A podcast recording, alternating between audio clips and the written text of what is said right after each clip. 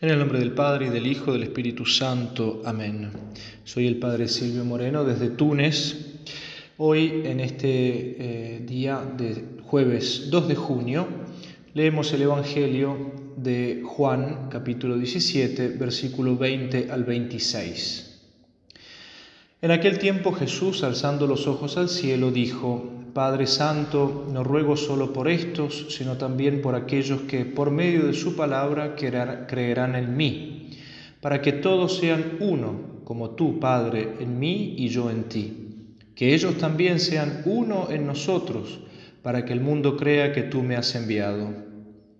Yo los he dado, les he dado la gloria que tú me diste, para que sean uno como nosotros somos uno.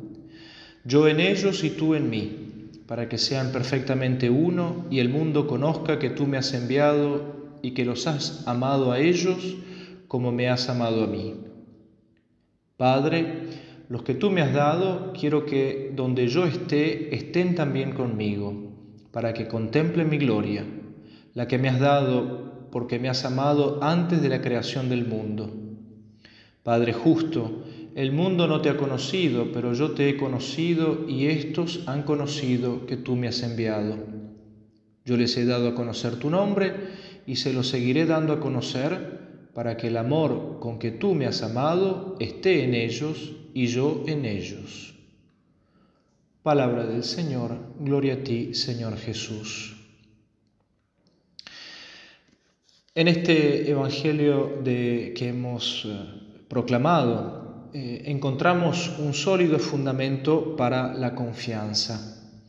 De hecho, nuestro Señor dice, Padre Santo, no ruego solo por esto, sino también por aquellos que creerán en mí. Es decir, que Cristo reza por cada uno de nosotros y por todos los que vendrán y todos los que creerán en Él. Es el corazón de Jesús que en la intimidad con lo suyo les abre los tesoros inagotables de su amor Quiere afianzar sus corazones apesumbrados por el aire de despedida que tienen las palabras y gestos del Maestro durante la última cena. Es, por así decirlo, la oración indefectible de Jesús que sube al cielo pidiendo por ellos y pidiendo al mismo tiempo por nosotros. Cuánta seguridad y cuánta fortaleza encontrarán después en esta oración a lo largo de su misión apostólica cada uno de los apóstoles acordándose sobre todo en momentos de dificultades y en momentos de peligro, acordándose de las palabras de la oración de Jesucristo por ellos. Y esta oración los acompañará en todo momento, incluso dándoles la fuerza y dándoles el coraje para dar testimonio de la fe en Jesucristo, incluso con la propia vida, es decir, hasta el martirio. La contemplación de esta realidad, de esta oración de Jesús por los suyos, nos tiene entonces que también tocar en nuestras vidas. No, no ruego solo por estos, por los discípulos, dice el Señor, sino también por aquellos que creerán en mí. Y estas palabras atraviesan los siglos y llegan con la misma intensidad con que fueron pronunciadas. Y llega al corazón de cada uno de nosotros y al corazón de cada uno de los creyentes.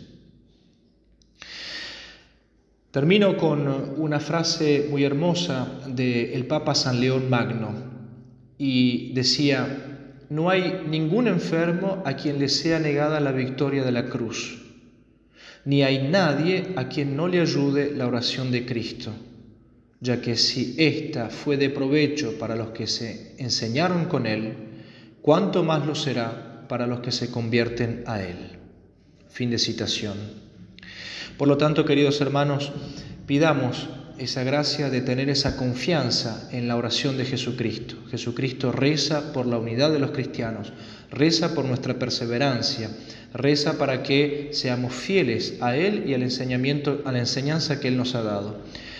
Seamos fieles entonces, recemos nosotros también, meditemos esta oración de Jesucristo y tengámosla presente en cada momento de nuestra vida incluso en los momentos más difíciles, en los momentos de angustia, donde nuestra fe a veces vacila, donde nuestra debilidad se ve mucho más clara, en ese momento tengamos presente esta oración de Jesucristo. Jesucristo reza por nosotros, lo hizo en su momento cuando vivió con nosotros y lo hace todavía hoy desde el cielo.